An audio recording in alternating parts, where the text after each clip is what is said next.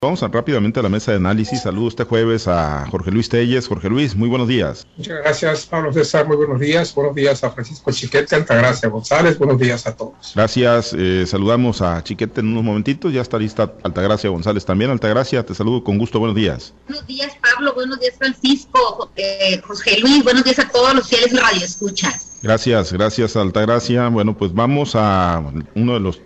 ¿Ya está? Saludo, Chiquete. Chiquete, muy buenos días. Buenos días, Pablo César. Buenos días, Altagracia, Jorge Luis y a todos los que hacen el favor de escuchar. Muchísimas gracias. Gracias a los tres. Bueno, vamos a uno de los temas. El día de ayer ya llegó el paquete económico que está proyectando el presidente Andrés Manuel López Obrador y su gabinete para el próximo 2022. Fue entregado por el secretario de Hacienda y las grandes apuestas, pues como ha sido, pero pues le mete más todavía. Ahora sí que como en los juegos de azar, pues le mete y le mete fuerte el presidente Andrés Manuel López Obrador al tema de pensiones, a petróleos mexicanos, le mete a la Guardia Nacional Nacional viene un presupuesto pues que trae un crecimiento importante, ¿no? En momentos de pandemia también le mete al sector salud 7.08 billones de pesos es lo que se estaría presupuestando para el año entrante y bueno, pues la gran pregunta es si se va a tener esa disponibilidad presupuestal, los recursos que aparentemente pues se van a generar sin, sin crear nuevos impuestos, sin incrementar de manera significativa los que ya están vigentes, pero bueno, pues llama la atención, ¿no? Que pues particularmente cuando se había dicho en origen o en inicio que no se iba a militar, militarizar el país, pues la Guardia Nacional traería casi un 70% de presupuesto más con respecto a lo que se ha ejercido este año. Petróleos Mexicanos también traería casi un 13% más. La Comisión Federal de Electricidad también con una apuesta. Y el tema de adultos mayores, un 70% más en cuanto a presupuesto para este sector. Jorge Luis, pues bueno, es, es lo que está planteando el presidente y que, pues a como lo ha dicho él y como lo dijo después de las elecciones, pues con eh, la correlación de fuerzas como quedó en la Cámara de Diputados Federal, pues seguramente no va a tener mayor problema, ¿no? Para que esto salga, pero ahí están las grandes apuestas, eh, Jorge Luis, Guardia Nacional, eh, las paraestatales, Petróleos Mexicanos, Comisión Federal de Electricidad y programas sociales, en específico el tema de adultos mayores. No, no va a tener problema para para aprobarlo, hay que recordar que el paquete económico se integra por presupuesto de egresos y ley de ingresos, y el presupuesto de egresos corresponde exclusivamente a la Cámara de Diputados y tienen un plazo, un plazo para, para aprobarlo. Tengo entendido que es el 15 de octubre y el 15 de noviembre es para la ley de ingresos. no sé si sea a la inversa, pero, pero así es más o menos los plazos que tienen para aprobar este paquete económico 2022, en el que efectivamente, como tú lo dices, ¿no? Pues el presidente le apuesta mayormente a sus programas, a sus proyectos económicos, y ahí está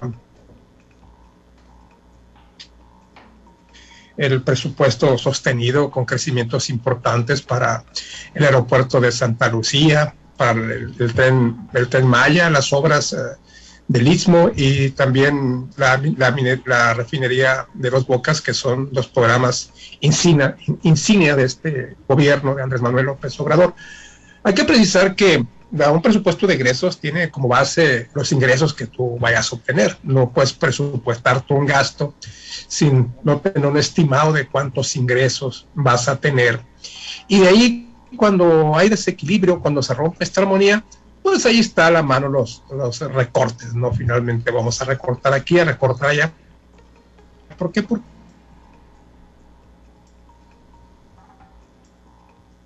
no pasa muchas veces del barril de petróleo se desploma, que es una parte muy importante del, del ingreso mexicano.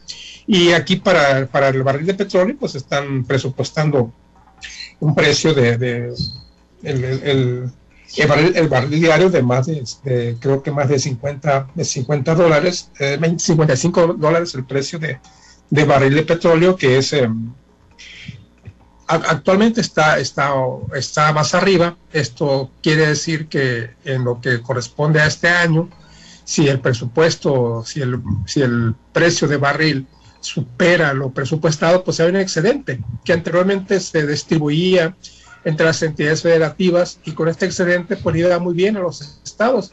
Pero pues ya cambiaron mucho la regla, ¿no? Esto ya, ya no existe.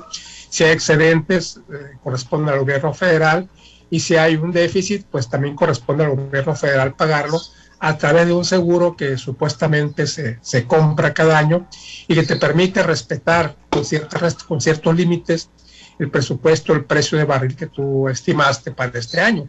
Dicen que es un seguro bastante caro, pero bueno, em, sirve de cualquier manera por aquello del desplome de los precios. El precio del petróleo es un mercado muy inestable. Acuérdense que llegó a estar a cero en, en un momento dado de este año y bueno, pues ya se, se, recuperó y está muy por encima del precio de barril estimado para este año. Va a haber excedentes por este, por este rubro si el precio de barril se mantiene de aquí a fin de año, pero pues te digo, esos eh, excedentes no van a ser canalizados al gobierno de los estados como era como era antes. Para los estados están presupuestando 2 billones, 2 billones de pesos al año, que es un 4.9% más que en, que en 2021, o sea que no hubiera siendo prácticamente nada considerando la inflación. Y bueno, pues en los estados están en situación crítica, más aquellos estados que están siendo azotados en este momento por las fuerzas de la naturaleza. Sinaloa es un ejemplo de ellos, pero también está el caso de Hidalgo, el caso de muchos estados que están, que están siendo azotados y que no, no tiene para cuándo le llegue el recurso. Hoy por la mañana escuché una férrea defensa del presidente en lo que es el Fonden, diciendo, bueno, que el Fonden era una, una, pues que una fuente de corrupción y que en la actualidad funciona mejor. O sea, no hay, no hay, no hay quien le gane al presidente en ningún aspecto, en ninguno, diciendo que el día de hoy se atiende mejor a, los damnificados porque llegan apoyos directos y se evita, pues hay más recursos porque no hay corrupción. Pero pues bueno, lo cierto es que en la realidad no, esto no se ve, no se ve reflejado. Sinaloa está en una situación muy delicada con todas las pérdidas que tuvo, con las cortes carreteros y no se diga lo que está pasando en Tula. Yo no sé cómo se va a apoyar a esa gente, cómo es que la van a rescatar, porque no es únicamente que la rescaten y la pongan a buen resguardo. ¿Dónde está todo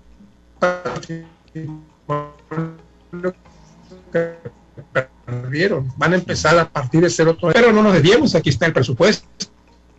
Sí, bueno, a, ver ahí unos de unos detalles técnicos. Eh, Chiquete, hay un plazo para que lo aprueben los diplomas. Sí, bueno, eh, Chiquete, eh, el tema del presupuesto trae un incremento de 8.6%, ¿no? Es mayor a lo que se aprobó para este año en el país. ¿Qué nos dibuja esto? Que pues, ya salimos de la pandemia, que vamos a estar en bonanza, que trae datos de proyecciones financieras importantes sobre el precio del petróleo, sobre el comportamiento del dólar. ¿Qué, qué, nos anticipa? Y obviamente, pues, ¿qué, ¿qué lees, Chiquete, en lo que pues, son los rubros que sigue fortaleciendo el presidente Andrés Manuel López Obrador? Más allá del precio del petróleo, el presidente le está apostando a la recuperación económica, un 6% que se calcula del rebote, pues eh, le viene bien al gobierno porque le incrementa los ingresos. Además, por supuesto, de esta política muy acertada de pues de forzar a las grandes empresas, a las grandes corporaciones a que paguen los impuestos que habían evadido. Eso le, le va a redondear. Además, se calcula que para el año próximo la economía mundial estará en punto ascendente, sobre todo la de Estados Unidos, y esto nos jala a nosotros, aunque en estos momentos hay crisis muy severas en uno de los rubros que más nos interesan, como la construcción de vehículos, que por falta de semiconductores ha obligado a replantear a todas las marcas la, pues las metas de producción. Esto pues le da cierto optimismo al presidente, pero a nosotros como Estado federado no nos genera ninguna buena expectativa. El presidente está, pues eh, como se esperaba, ratificando sus apuestas, los programas sociales, especialmente el de adultos mayores, que debe haberle dado muchos rendimientos electorales en el pasado 6 de junio, eh, y que pues ahora se incrementa de manera importante porque por un lado están incrementando el monto de las pensiones, las van a duplicar de aquí al 2024, pero ya en este año que viene ya viene un aumento sustancial. Y luego, pues como todos sabemos, se bajó de 68 a 65 la edad mínima para recibirlas, de manera que pues le van a dar al presidente una tranquilidad electoral, una tranquilidad social muy importante con miras al, no solo al, al refrendo que él quiere de su mandato, sino al 2024 a la sucesión.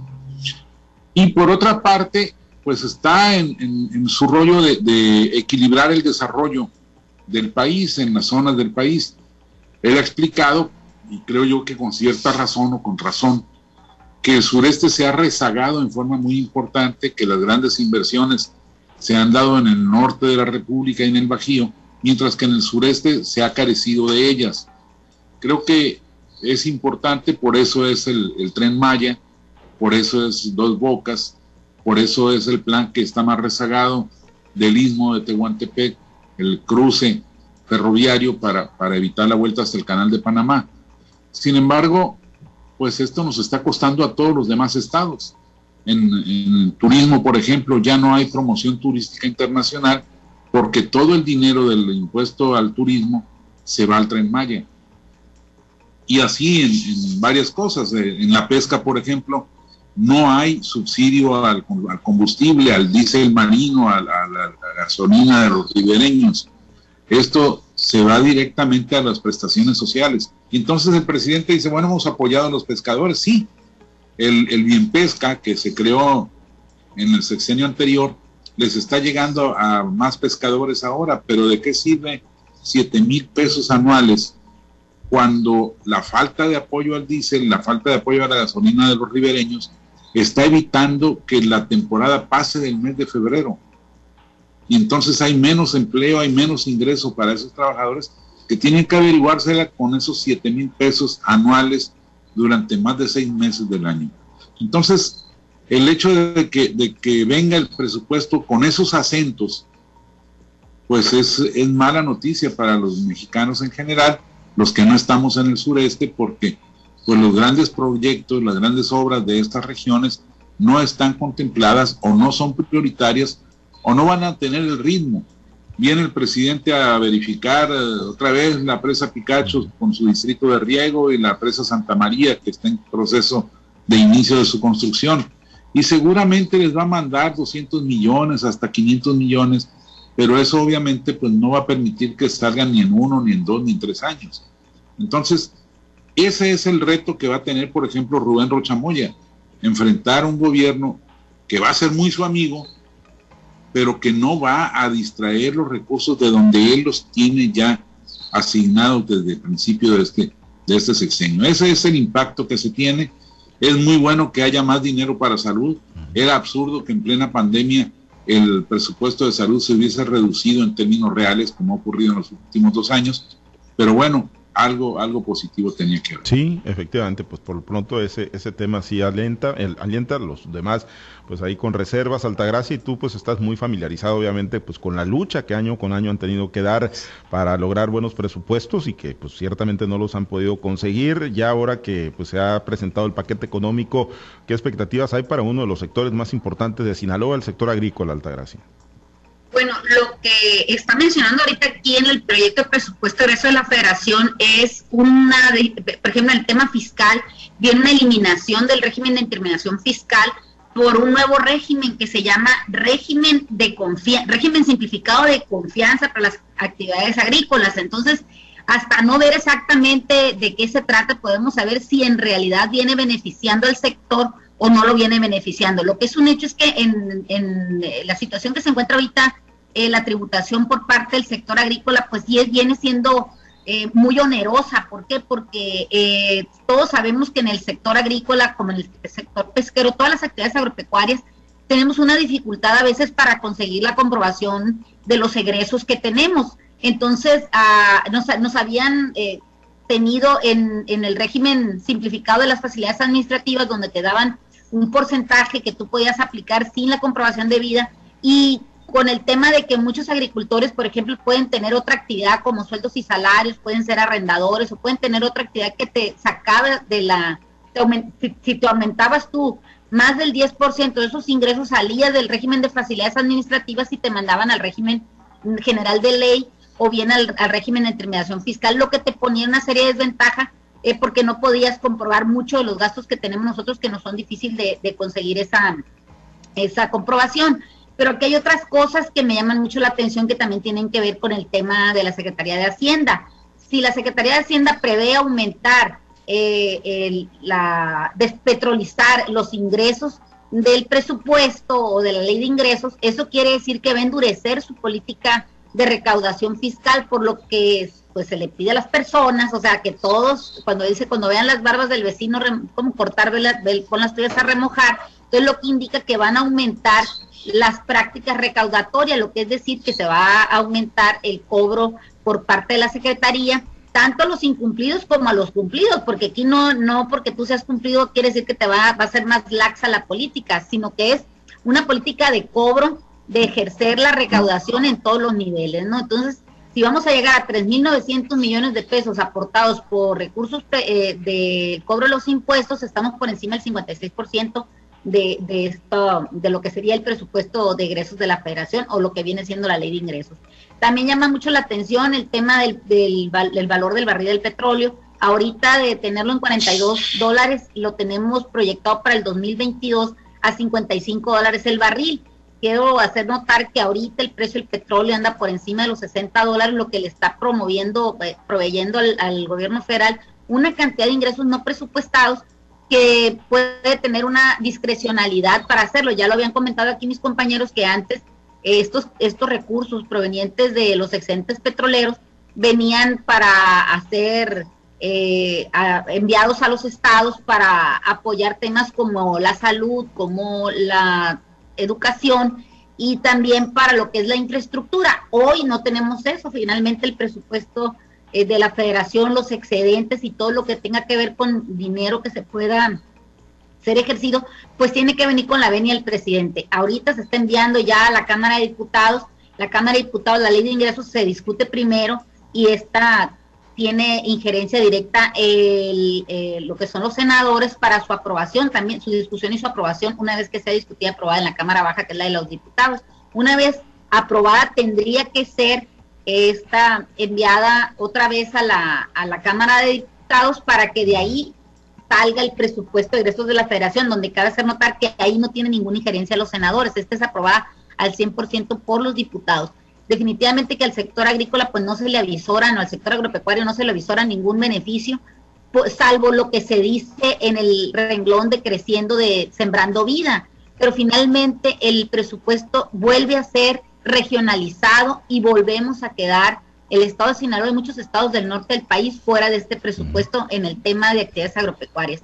Vamos a ver si se le hablan del corazón a los diputados que finalmente pues no han venido siendo muy amigos del sector y nos pueden asignar algún renglón más. Ya lo decía Chiquete en el tema del diésel agropecuario, pero también tenemos los agricultores, por ejemplo, el tema de la agricultura por contrato, la reducción de la prima del seguro agrícola, la, la eliminación de muchos del recurso que se tenía para, la, para el fomento de las actividades de los módulos de riego en el tema de, de, de, de infraestructura agrícola, el cual se ha visto pues también muy reducida. También no hubo ya inversión en la adquisición de maquinaria, lo que era eh, el tema de activos productivos ya no lo tenemos tampoco, entre otros tantos, sin dejar, por ejemplo, también el tema del apoyo que había a, los temporaleros con el seguro catastrófico, recordemos que fue eliminado y este fue eh, absorbido en una muy pequeña parte por recursos del, del Estado eh, que no, no tienen la capacidad económica como para hacerle frente a todas las más de mí, del millón de hectáreas que se, que se encuentran en el tema de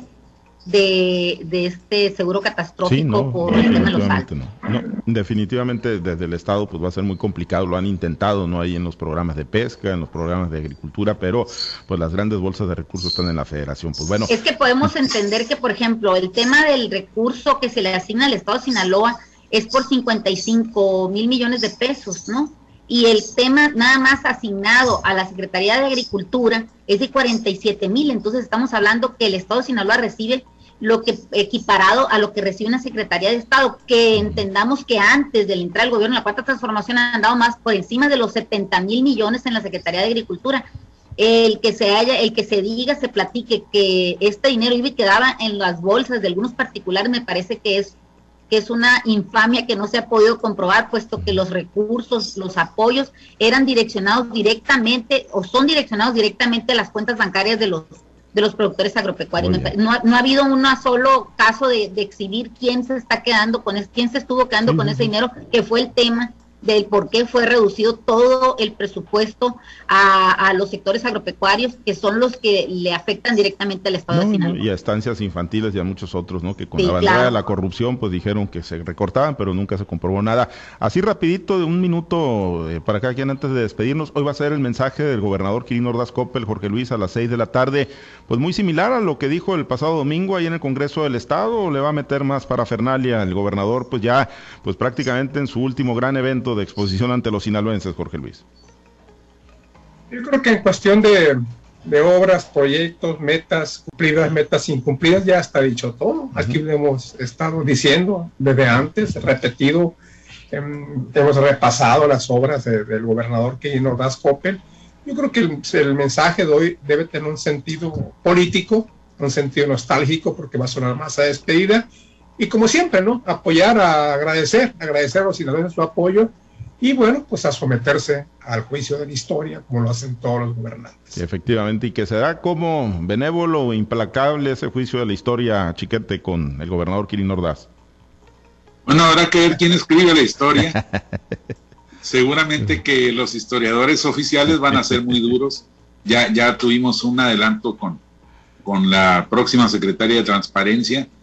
Eh, pero bueno, yo creo que Quirino tiene, sale con un buen nivel de imagen, a pesar de sus dos derrotas electorales, y, creo que hay una obra suficiente como para darle cierto sustento, pero pues los pueblos no tienen memoria de esas cosas, a la hora de que se pone de moda pegarle al que se fue, todo el mundo le entra y hasta le pone de más. Así que, pues es, es difícil, va a ser un difícil paso pasar del, del pues del control, del manejo de todo el Estado, a ser la piñata favorita durante por lo menos dos años. Pues sí, sobre todo Altagracia, si los resultados no acompañan, ¿no? Al doctor Rubén Rocha Moya y a todos los que pues llegan con la cuarta transformación a las posiciones de poder en el estado de Sinaloa, ya lo vemos con el presidente, ¿no? Que pues siempre está volteando hacia el pasado, pues si no acompañan a Rocha Moya los resultados, necesariamente pues tendrán que buscar villanos favoritos.